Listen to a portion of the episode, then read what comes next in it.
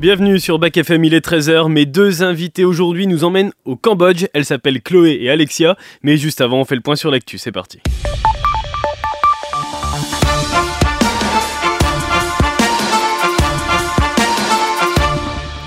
Nous espérons pouvoir compter sur vous. Le président ukrainien a lancé hier un nouvel appel depuis Washington en faveur du déblocage d'une enveloppe pour son pays en guerre, très débattu au Congrès américain. Les États-Unis sont le plus important soutien militaire à Kiev depuis l'invasion en février 2022, mais la promesse du président démocrate Joe Biden de continuer à appuyer financièrement l'Ukraine est sérieusement mise en péril. Le Congrès américain a échoué la semaine dernière à voter un volet de plus de 61 milliards de dollars. Ces fonds sont essentiels pour l'Ukraine dont la contre-offensive a l'été n'a pas apporté les gains territoriaux espérés. Après avoir roulé sur le box-office mondial, Barbenheimer veut tout rafler au Golden Globe. C'est le duo Barbie et Oppenheimer, et Oppenheimer pardon, qui a récolté 2,3 milliards de dollars dans les salles cette année et qui a dominé hier les nominations de la cérémonie des, Golden Globes. Barbie arrive en tête avec 9 nominations, dont la catégorie meilleure comédie, contre 8 pour Oppenheimer avec meilleur drame dedans. Un duel qui sera notamment arbitré par le film français Anatomie d'une chute de Justine Trier, Palme d'Or à Cannes et qui a décroché 4 nominations. Reparle demain dans Action. On revient en France avec un résultat cauchemardesque pour l'exécutif 270 voix pour 265 voix contre. Le projet de loi immigration a été rejeté hier par l'Assemblée nationale sans même en venir au débat. Un coup de tonnerre salué par d'intenses cris de joie à gauche comme à droite de l'hémicycle et qui marque l'échec d'Emmanuel Macron et d'Elisabeth Borne à trouver une méthode de gouvernement. Ce rejet sonne aussi comme une défaite personnelle pour Gérald Darmanin en première ligne sur ce texte. Emmanuel Macron a refusé sa démission qu'il lui a donnée hier. Le ministre de l'Intérieur se retrouve affaibli par cette séquence alors qu'il va devoir à la demande du président trouver aujourd'hui une suite pour ce texte. Des réactions fusent à droite comme à gauche, à l'image de Marine Le Pen qui se dit ravie, alors que Jean-Luc Mélenchon estime que Gérald Darmanin est arrivé au bout du chemin. Le ministre de l'Intérieur était l'invité de TF1 hier soir, il parlait de la suite de ce texte. Alors aujourd'hui, ils ont rejeté le débat. L'Assemblée nationale ne discutera donc pas de l'immigration, c'est improbable, mais ce texte va continuer son chemin institutionnel. Trois possibilités pour le gouvernement, soit arrêter le texte, mais des mesures fortes pour les policiers et les gendarmes, pour la protection des Français doit être prise. C'est un texte de fermeté, où il y a une nouvelle lecture au Sénat, où on envoie directement le texte dans ce qu'on appelle la commission mixte paritaire. C'est des députés, des sénateurs qui se réunissent pour mettre fin au texte. Et Jordan Bardella, président du Rassemblement national, a demandé sur RMC ce matin la dissolution de l'Assemblée nationale. Et le ministre de l'Éducation nationale, Gabriel Attal, annoncera, lui, d'ici les fêtes, une expérimentation d'ampleur sur le port de l'uniforme à l'école. Alors le ministre a promis un vrai suivi de recherche pour mesurer l'efficacité. Et en cas d'efficacité, eh il pourrait y avoir un débat sur la généralisation de l'uniforme en France. Plusieurs villes candidatent à une expérimentation de l'uniforme à l'école, comme Metz et Denain dans le Nord. Euh, dans certaines communes, l'expérimentation pourrait même commencer dès le mois de mars. Et puis le virus sera-t-il le nouvel arrivé de Noël? Le trouble fête, le Covid. Entre le 27 novembre et le 3 décembre, 4353 personnes sont passées aux urgences pour suspicion de Covid-19. C'est une augmentation de 1,2% par rapport à la semaine précédente. Une hausse des cas qui s'explique par la présence d'un nouveau variant qui s'appelle JN.1. Un variant qui prend tout l'avantage aujourd'hui, selon Antoine Flalot, l'épidémiologiste et professeur à la faculté de médecine de l'Université de Genève. La circulation du Covid-19 en France est qualifiée d'active par Santé publique France. Elle a observé une forte augmentation de la détection du virus dans les eaux usées entre le 27 novembre et le 3, 3 décembre, alors prudence surtout avec les personnes âgées. Antoine Dupont, ou combien de temps dure un match de rugby Mbappé et Gibraltar, c'est les choses les plus recherchées en France sur Google pendant l'année 2023. Côté personnalité, c'est Édouard Philippe, le plus recherché en politique, et Brigitte Bardot, côté people, suite à la diffusion d'une série qui portait son nom sur France 2. Et puis les disparitions de Jane Birkin et Matthew Perry ont suscité beaucoup de recherches. Côté musique, c'est les lacs du Connemara qui sont numéro 1. Oh, promis, on la diffuse pas. L'actu local, c'est une prolongation, celle de Sean Reynolds, l'ouvreur de Luson, qui compte bien poursuivre l'aventure jusqu'en 2026 au moins, et on est très content. Après Matutuki, Pulutele et Tanguy Ménoret, eh bien c'est donc une troisième prolongation qu'enregistre Luson Rugby en deux semaines. Alors le Sud-Africain a inscrit depuis son arrivée à Nevers 651 points. Il en est à 102 cette saison et pourrait l'augmenter dès vendredi en faisant certainement son retour dans le groupe après sa blessure. Luson se déplace à Grenoble. On en reparle juste avant à 13h. Et puis toujours dans le sport local, deux jours après le report du match Lyon Cuiseau Cône en raison du terrain impraticable, eh bien les deux équipes connaissent déjà leur potentiel adversaire en cas de victoire. Ils pouvaient espérer une belle affiche avec plusieurs clubs de Ligue 1 et de Ligue 2 dans leur groupe dont Auxerre. Eh bien raté, ce sera le seul club de national, Rouen. Le match aura lieu le 6 ou le 7 janvier, mais pour cela Cône doit déjà passer face à Lyon Cuiseau. Le match il est programmé samedi à 18h. On fait un point maintenant sur euh, le temps avec Hop, j'ai perdu ma feuille. On un point sur le temps. Et une partie de la France qui va devoir aujourd'hui encore continuer à faire attention à la montée des eaux. Le département du Lot a été ajouté à la liste des départements en vigilance orange crue avec la Charente, la Charente-Maritime, la Corrèze, la Dordogne, la Gironde, l'Isère, la Savoie et la Haute-Savoie et les Deux-Sèvres. La vigilance orange pour pluie inondation a par contre été levée en Isère, mais elle est toujours active sur la Savoie et la Haute-Savoie. Chez nous, un ciel gris comme hier, de la pluie comme hier, un peu de vent, mais pas trop comme hier, et des fois le soleil, pas comme hier mais très timide. Les températures remontent et quelques degrés, 11 à Lorme sur les hauteurs, 14 à 2-6, 13 à Clamcy, 12 à Varzy, et bonne fête à toutes les Chantal aujourd'hui. Alors on parle souvent des journées mondiales et internationales et aujourd'hui, Letty, c'est la journée mondiale de la musique métal que tu aimes beaucoup. D'ailleurs, on, le remarque euh, tous les un vendredi sur deux avec Check Miloud. c'est ma passion. Mais c'est quoi la musique métal du coup? Alors en fait, la musique métal, c'est déjà euh, une musique qu'il faut savoir qu'il y a plus d'un demi-siècle. Euh, alors on en trouve des prémices dès les années 60 chez Hendrix notamment, ou encore dans le morceau Helter Skelter des Beatles, qui est considéré par certains comme étant peut-être le tout premier morceau de heavy metal de l'histoire du rock. D'accord, de, voilà. Mais sa naissance au heavy metal, eh ben, ça va se passer en Angleterre au début des années 70 avec trois groupes. Ces trois groupes, c'est Led Zeppelin, Deep Purple, Black Sabbath. Et eux, on va les considérer comme les pères fondateurs du heavy. Salut, c'est Nikos.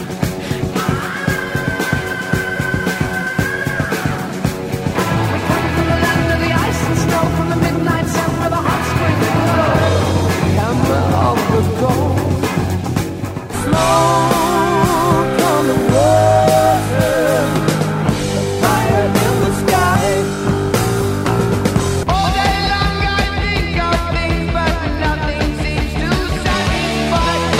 Alors à l'époque, on parle pas encore vraiment de heavy metal, on parle plutôt de hard rock. En tout cas, cette scène qui met au rencard le rock à papa, elle est très prolifique pendant les années 70. Elle va se propager à travers toute la planète. Euh, aux USA, par exemple, on a l'arrivée de groupes comme Kiss, Alice Cooper, Aerosmith. Euh, en Allemagne, on a Scorpion. Et puis aussi, il y a l'Australie qui nous envoie un tout jeune groupe emmené par un diablotin survolté habillé en écolier. Et là, Théo, c'est quel groupe? Ah, je ne sais pas. Eh bien, c'est ACDC. Ah, mais oui.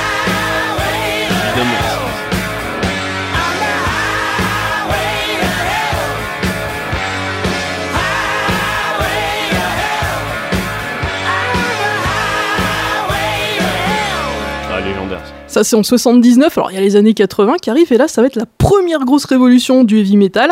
Ça va encore une fois se passer en Angleterre avec euh, l'arrivée de la NWOBHM. Alors, ça, c'est un sigle euh, très très barbare. Ça veut dire New Wave of British Heavy Metal. Et là, on a l'arrivée de formations majeures. On a Iron Maiden, on a Judas Priest, on a Motorhead. C'est vraiment, cette fois, l'avènement du heavy metal.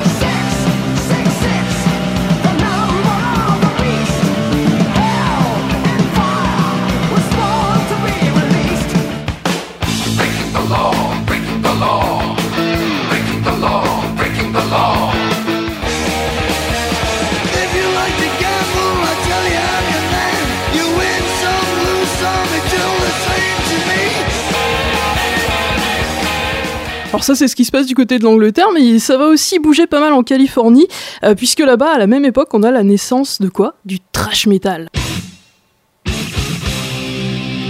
Ah, naissance du trash, voilà, avec Metallica, avec euh, Megadeth, avec Slayer, et euh, j'y suis venu un peu trop vite, mais aussi en même temps. Alors là, ça va plus se passer sur la, le Sunset Boulevard euh, en Californie également. On est à Los Angeles, et là, il y a aussi un autre mouvement qui va naître, un autre mouvement heavy, c'est le glam metal. Et là, pour le coup, on a Motley Crue, on a les Guns N' Roses. Les années 80, c'est vraiment l'âge d'or du heavy metal.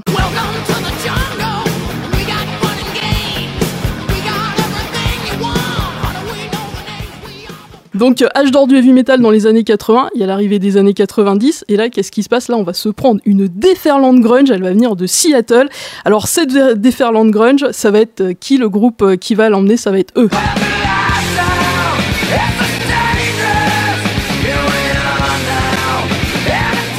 À ce moment-là, on va découvrir Nirvana, on va découvrir Pearl Jam, Soundgarden.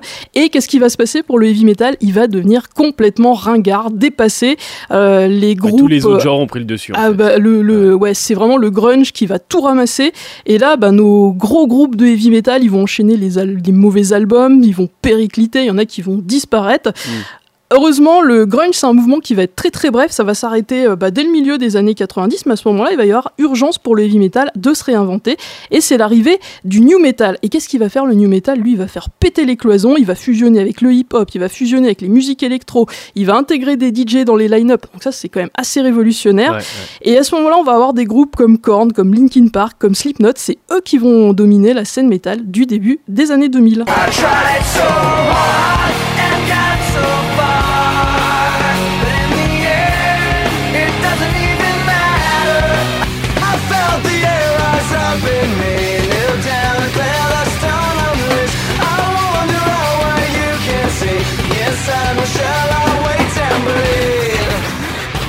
Voilà, début des années 2000, ça y est, on n'a plus peur euh, d'avoir des scratchs, d'avoir des samples.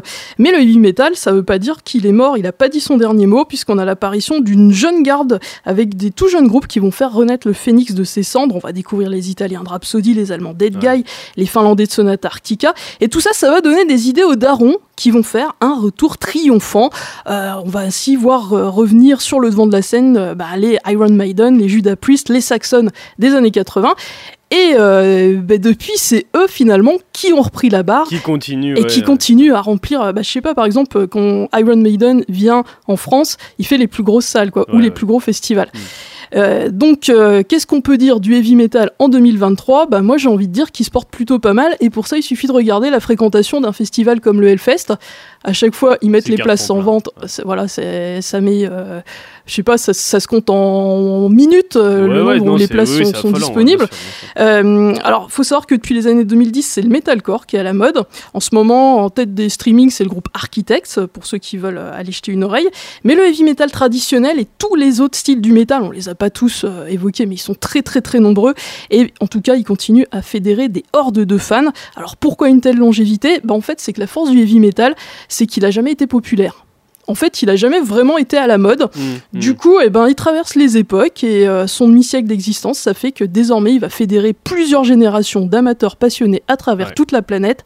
Et pour être allé à des concerts, eh ben, j'ai vu des personnes euh, de 60 ans euh, jusqu'à des jeunes de 10-12 ans, quoi. Ouais, ouais, ouais, c'est assez multigénérationnel. Voilà. Alors, du coup, qui d'autre pour célébrer cette journée mondiale du heavy metal que un de ces symboles? Et du coup, j'ai choisi de vous diffuser Judas Priest. Parce que figure-toi qu'un des albums les plus attendus de 2024, et eh bien c'est eux, c'est leur album. Et Judas Priest, c'est en fait le groupe qui résume à lui seul toute l'histoire du heavy metal, de ses débuts au début des années 70, de son apogée dans les années 80, puis de sa grosse traversée du désert dans les années 90, jusqu'à son retour en grâce exceptionnel depuis les années 2000. Et le 8 mars, et eh bien Judas Priest va sortir Invisible Shield. Ça va être son 19e album avec au micro son chanteur historique qui s'appelle Rob Alford. Alors dans le domaine, on le sur surnomme The Metal God. Donc c'est pour te dire que. Ouais, ça montre un petit peu la puissance C'est un grand monsieur, il a 72 ans et il est juste impressionnant. Du coup, et eh ben, notre découverte du jour aujourd'hui, ça va être le single Trial by Fire. C'est extrait de cet album Invisible Shield qui va sortir en mars. Et moi, je souhaite une très belle journée mondiale du heavy metal à tous les métalleux de la planète.